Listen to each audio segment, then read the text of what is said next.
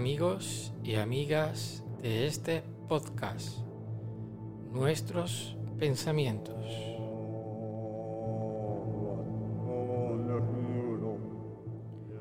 Hoy tenemos como temática Amadeo I de Saboya, rey de España.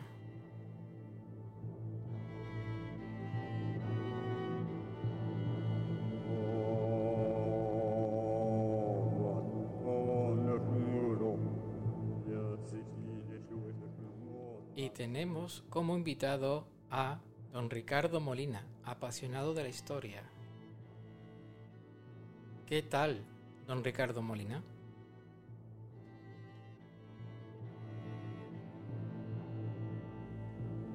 Muy bien, José. Aquí con muchas ganas dispuesto a hablar un poquito de historia. Pues vamos a ello. La primera pregunta va a ser sobre el personaje histórico. ¿Por qué este personaje histórico? Pues yo llegué un poco em, a la figura de Amadeo I de Saboya un poco por casualidad. A mí siempre me ha interesado mucho la historia de España a través de nuestras distintas monarquías y, gobiernos y me llamó mucho la atención un rey que solo reinó durante poco más de dos años y que terminó abdicando, cosa que durante nuestra historia ha sido poco frecuente, tanto en los Austrias como, en los Borbones. También eh, tengo un poco de interés por la numismática y, y me dio por coleccionar eh, la- las monedas acuñadas durante el reinado de Amadeo I de Saboya y ahí empezó un poco la curiosidad por este personaje sobre el que, sobre el que vamos a hablar hoy. Muy bien. Pues si te parece voy a dividir en tres partes fundamentales. La primera, la elección del rey. ¿Por qué Amadeo de Saboya, habiendo más candidatos? Mm, Bueno, por situarnos un poco en el contexto histórico, hay que decir que eh, antes de, de que fuera tomado en cuenta, ocurrió en España la Revolución de la, de, la Gloriosa, eh, principalmente auspiciada por, por tres bandos, el bando republicano y dos bandos monárquicos, que curiosamente, incluso siendo monárquicos, eh, no querían eh, ya seguir con, con- el reinado de los Borbones. Esa misma Revolución de la Gloriosa acabó con Isabel II buscando auxilio, asilo en Biarritz, eh, y esa constitución que emanó de esa revolución, que es la constitución de 1869, estableció que la forma política era la monarquía parlamentaria, pero había un problema en España, que no teníamos rey en ese momento. Así que hubo que buscar uno. El, gobierno que tenía a Serrano y a Prim como regentes provisionales comenzó la búsqueda de un príncipe entre las monarquías europeas para proponerlos al Congreso. Uno de los candidatos fue el considerado en cuenta, especialmente por el bando republicano, fue el general Espartero. El general Espartero ah, había sido regente hacía 30 años, tenía experiencia. El problema que tenía general Espartero es que ya tenía 77 años y estaba felizmente retirado, por lo que él declinó el ofrecimiento. Otro candidato fue Fernando de Coburgo, el anterior regente de, de Portugal, pero este declinó la oferta por su estrecha vinculación con el duque de Montpensier, al que él consideraba eh, bastante mejor candidato. El propio duque de Montpensier, Antonio de Orleans, cuñado de Isabel II, también se postuló para el cargo, pero Prim fue tajante porque no quería ningún monarca vinculado a los Borbones. De hecho, podemos recordar su famosa frase en el Congreso eh, cuando dijo que Borbones jamás, jamás, jamás. Otra opción que, que, que se barajó con bastante fuerza fue la de Leopoldo de Hohenzollern, pero el emperador Napoleón III lo vetó porque no quería un prusiano gobernando España, debido a las tensiones que había en ese momento entre los francos y los prusianos, que curiosamente, debido a esas tensiones, eso derivaría en una guerra con graves consecuencias para Bonaparte. Todos estos fracasos llevaron al gobierno a apostar por la solución italiana. Prim se implicó mucho en esta opción. A partir del verano de 1870, el candidato preferido fue el príncipe Amadeo I de Saboya, que era hijo del primer rey de una Italia recién unificada, Víctor Manuel de Saboya. Pues la siguiente pregunta viene relacionado pues, con el general Prim, tal como has dicho. ¿Qué papel jugó en la elección de Amadeo I de Saboya? ¿Fue fundamental? Sí, eh, bueno, Amadeo I de Saboya se caracterizaba por, por su talante progresista y demócrata, algo que necesitaba la nación tras siglos de reyes intolerantes y totalitarios. Y ese fue siempre el primer objetivo de Prim, eh, apostar por una monarquía adaptada a los tiempos que corrían, que no fueran como el antiguo régimen que teníamos establecido anteriormente. Amadeo sabía que tendría las cosas muy difíciles para reinar, pero con todo y con eso decidió aceptar. Se dice que Prim, en su condición de masón, también confiaba en Amadeo, que también era masón del grado 33 del rito escocés antiguo y aceptado. Pero por desgracia, el primer acto oficial de Amadeo I en su llegada a España fue visitar la capilla ardiente de su principal valedor, el general Prim, que fue asesinado pocos días antes de, su llegada. Ahora vamos a meternos en la segunda parte. Los años del reinado. ¿Cuántos años duró su reinado? Pues eh, él reinó eh, poco, se puede considerar que fue breve. Él fue proclamado rey en enero de 1871 y abdicó en febrero de 1873, o sea que escasamente dos años y, un mes estuvo, estuvo en, el, en el trono. ¿Y estos años de reinado no fueron fáciles? Cuéntenos. Pues no, no, no lo fueron, no.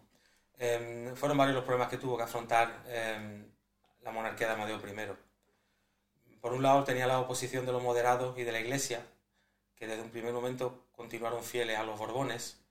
Em, por otro lado tenía la posición propia de los republicanos, que obviamente no estaban a favor de ningún tipo de monarquía.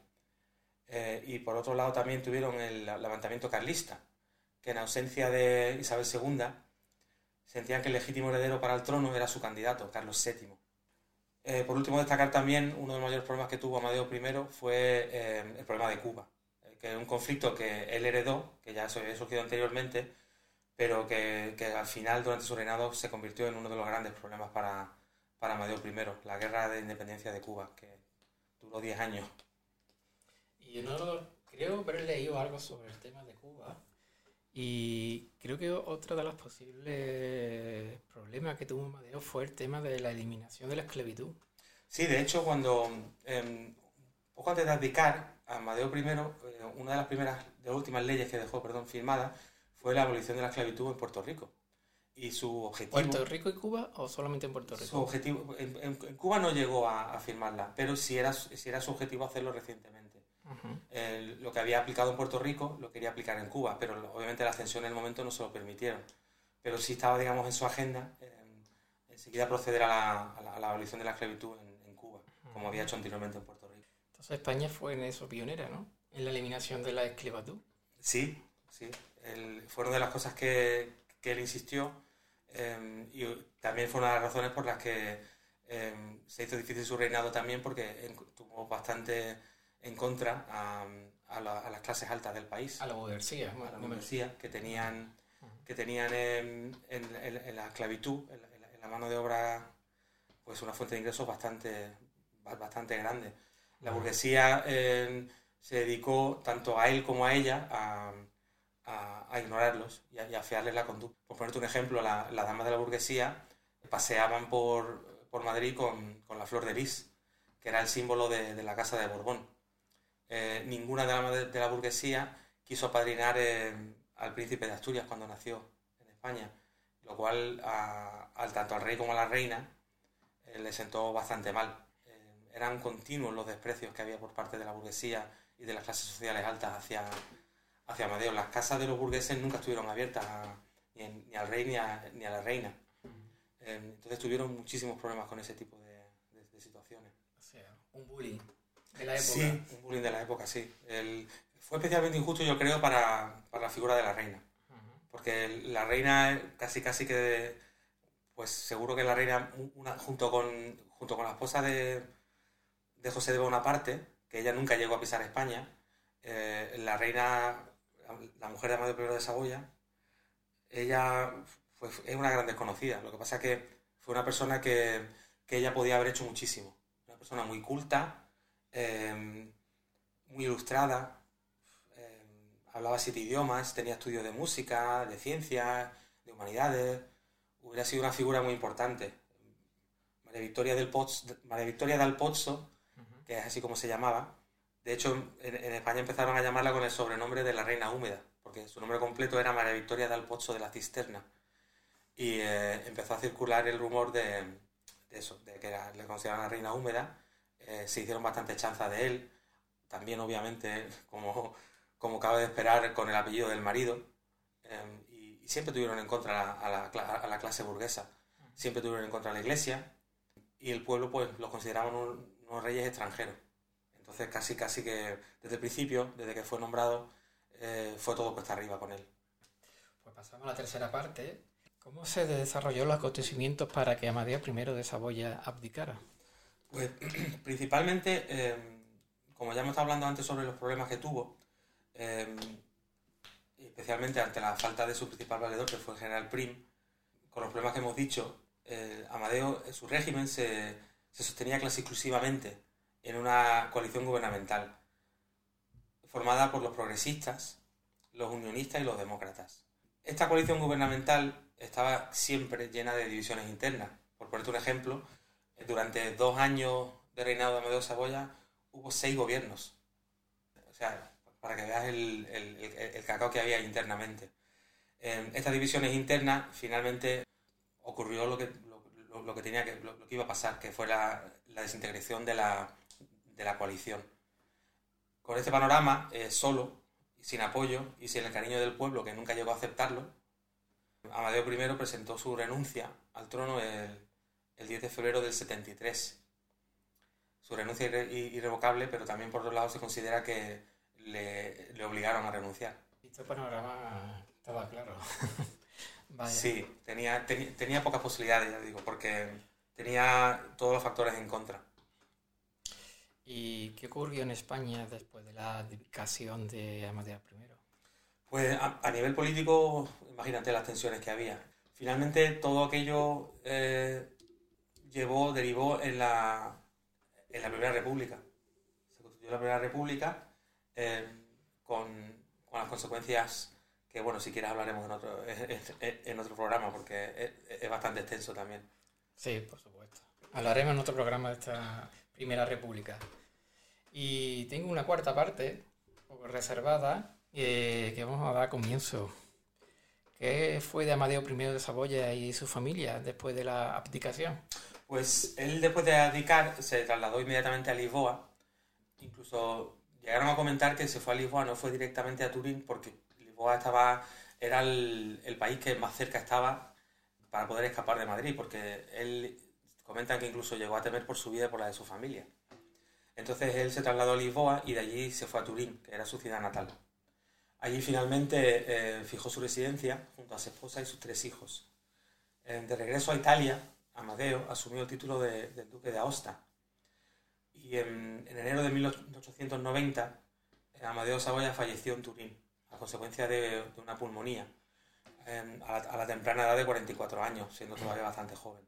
Creo que se casó por segunda vez, ¿no? Sí, posteriormente se, se volvió a casar eh, su mujer, dicen que, ella nunca se llegó a recuperar del todo de lo que ocurrió en España, em, porque dicen que el reinado entero se lo tiró llorando, estuvo llorando porque, no, porque ella tenía una, un, objetivo que no, que no le dejaron cumplir, por, por, lo que hemos comentado anteriormente, porque, no, porque nadie le dio la oportunidad.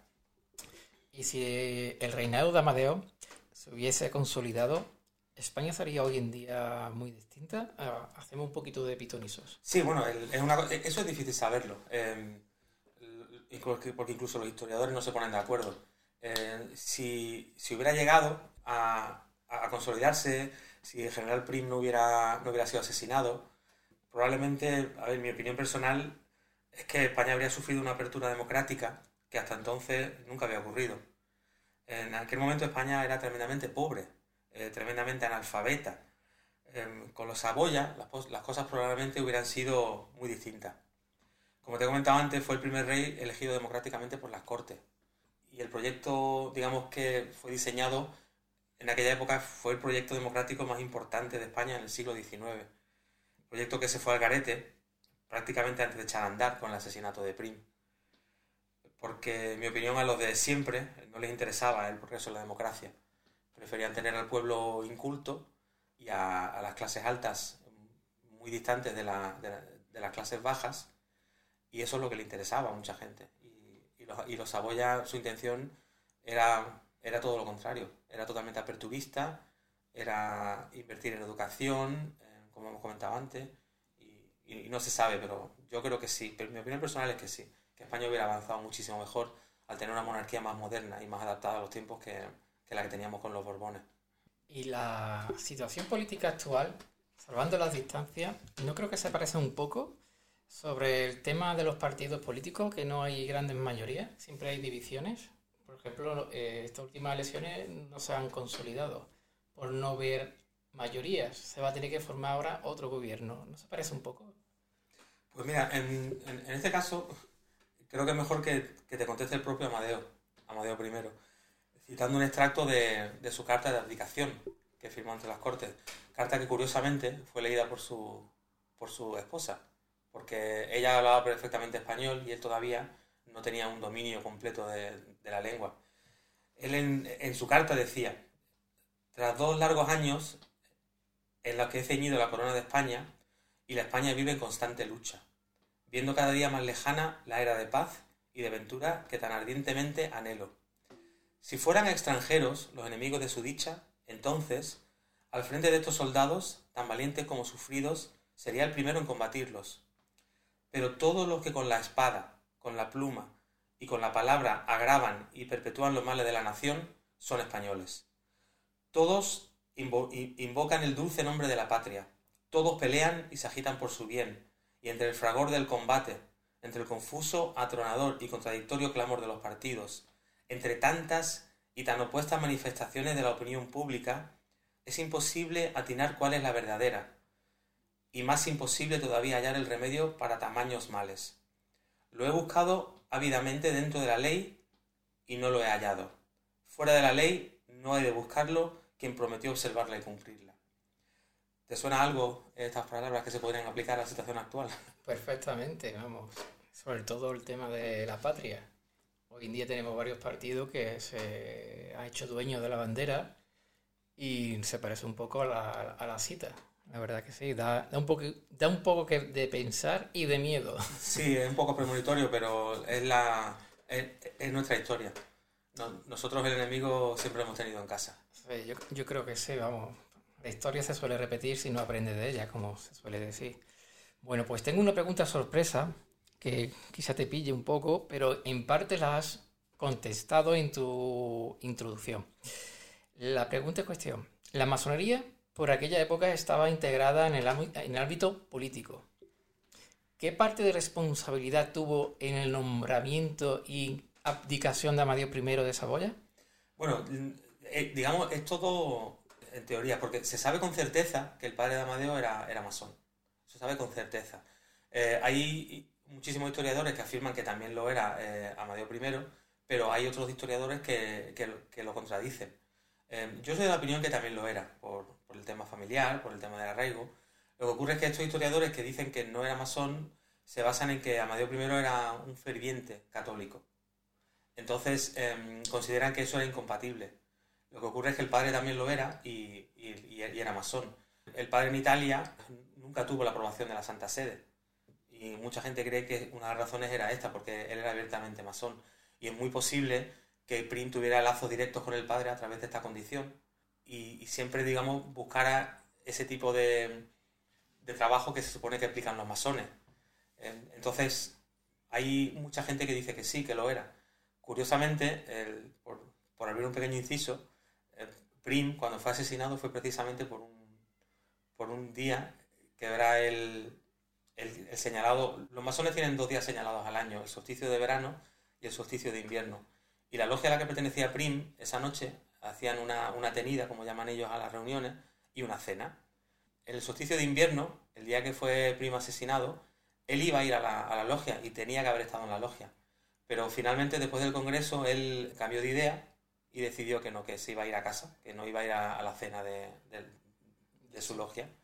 Y en el trayecto de, hacia su casa fue cuando fue asesinado, fue cuando fue tiroteado en, en, su, en, su carroza. Aquí ya entrando en sus posiciones dicen que incluso pudo ser eh, hermanos suyos masones, incluso que involucraron el tema del asesinato, se involucraron, vamos. Sí, se ha, se ha comentado esas teorías porque, em, según parece, el día que, que, fue asesinado Prim, conocían su itinerario perfectamente y sabían que no iba a ir a, a, la, cena. Y, se ha comentado que hay, hay, varios gobernantes que eran hermanos suyos, que lo que ocurre es que como jamás se, se, descubrió quién había asesinado a Prim y quién estaba detrás de ese asesinato, son todo conspiraciones y, teorías en este caso. Sí, sí, es cierto. Bueno, pues estamos terminando esta entrevista, pero si quiere añadir algo más. Yo, por último, me gustaría un poco, ya lo he comentado anteriormente, pero me gustaría destacar la, figura de la mujer.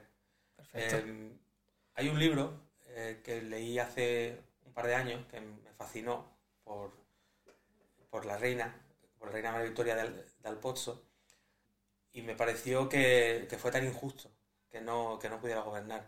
Eh, esta mujer cuando llegó a España desde el primer día, ella llegó posteriormente a Amadeo porque estaba convaleciente todavía del parto que habían tenido anteriormente.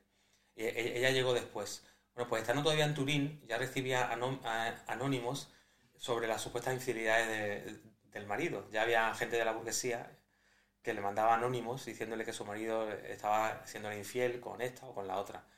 Pero ella llegó y, lo primero que hizo fue empezar a hacer obras de caridad.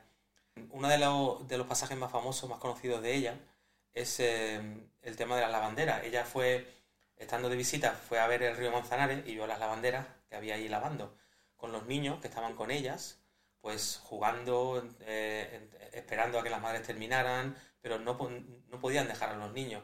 Y ella decidió que con, la asignación de, con la asignación económica que tenía su hijo, el príncipe de Asturias, decidió construir y abrir una, guardería.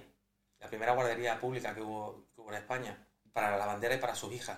Para las lavanderas que estuvieran malas, que pudieran descansar, o las que estuvieran trabajando, que dejaran a sus hijos ahí y que tuvieran a buen recaudo, a la vez que aprendían a leer, a escribir, que aprendían un poco de cultura básica. Ella desde el principio apostó por eso, por la, por la cultura. Ella hablaba español, italiano, inglés, francés, griego, latín. Era una persona eh, para la época muy culta.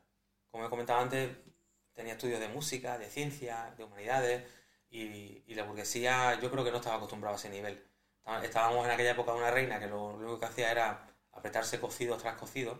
De hecho, es famoso el, el la, anécdota que estando comiendo un cocido en un conocido bar madrileño, se quitó el corsé, porque ella lo que le interesaba era comer y comer y le molestaba. Y, ese corsé todavía se conserva en, en ese restaurante y el nivel de cultura de, Isabel, que había, había sido reina desde tan pequeña, era mínimo.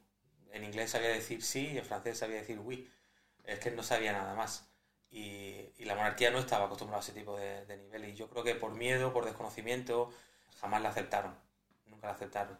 De hecho, ella en su, en su epitafio figura un, agradecimiento de, la, de, las lavanderas de, de Madrid, de Barcelona, de Bilbao y de Sevilla. Porque a raíz de, de lo que hizo en Madrid, abrió también em, guarderías para las banderas en otras ciudades de, España. Ya te digo, y siempre con su dinero personal, para, con la asignación que le tenía ella como reina y su hijo como príncipe de Asturias. Y me pareció siempre muy injusto. Muy injusto que yo creo que hubiera sido una excelente reina, pero ha pasado la historia casi como una reina desconocida para los españoles. Y eso, recomiendo mucho el libro este de la reina de la bandera, que es muy, muy interesante. Sí, hubiera sido una reina progresista y quizá la primera, una de las primeras mujeres feministas. Sí, de hecho ella, una de las cosas que instauró eh, fue eh, la cruz de, María Victoria, que, premiaba anualmente algún, alguna figura destacada tanto en, literatura o, en ciencia o en artes.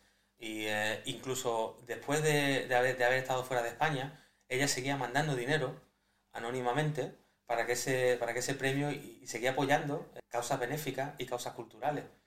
Tanto ella como el marido fueron un poco, yo creo que avanzados a su tiempo. De hecho, bajo el reinado de, Amadeo I de Saboya, eh, fue él quien firmó y la primera mujer española entró en una universidad. Y firmó un, decreto por el que permitían a las mujeres entrar en una universidad. Eh, y, y, eso fue bajo el decreto suya. Como te he comentado, el tema de la abolición de la esclavitud, eh, muchos otros temas que, que, en aquella época en España no, no, se habían visto nunca. Se habían visto en otros países, pero no en España. Pero está claro que no estábamos preparados para, para ese tipo de, de aperturismo. Que aquí la, tanto la influencia de las clases altas como la influencia de la iglesia al final prevalecieron sobre, sobre lo que yo considero que era el bien interés común. Claro. Ahogó todo este progresismo que trajo Amadeo I y su esposa. sí, sí, sí. A mí yo siempre me hubiese gustado saber qué hubiera pasado. ¿qué hubiera pasado? Bueno, pues si quieres dejarnos algún correo o red social, por si alguno de nuestros oyentes quiere contactar con, contigo, es tu oportunidad. Bueno, yo solamente, el, el- solamente quería destacar que yo esto lo hago siempre desde un punto de vista muy, muy, muy eh, aficionado. eh, y si alguien quiere escribirme, pues mi, mi Twitter es eh, arroba ricardo-moli, que estaré encantado de, de seguir aprendiendo y de Eh, seguir... Claro, por supuesto. Pero que se abstenga los trolls, ¿no? No, no, por supuesto. Bueno, también, no pasa nada. Todos son bienvenidos. Ya ves. El debate es bueno. Sí, sí. Siempre que sea pacífico y constructivo, el debate es bueno. Pues damos por concluida esta interesante entrevista. Muchas gracias, don Ricardo Molina. Hasta una próxima oportunidad. Gracias a ti, José.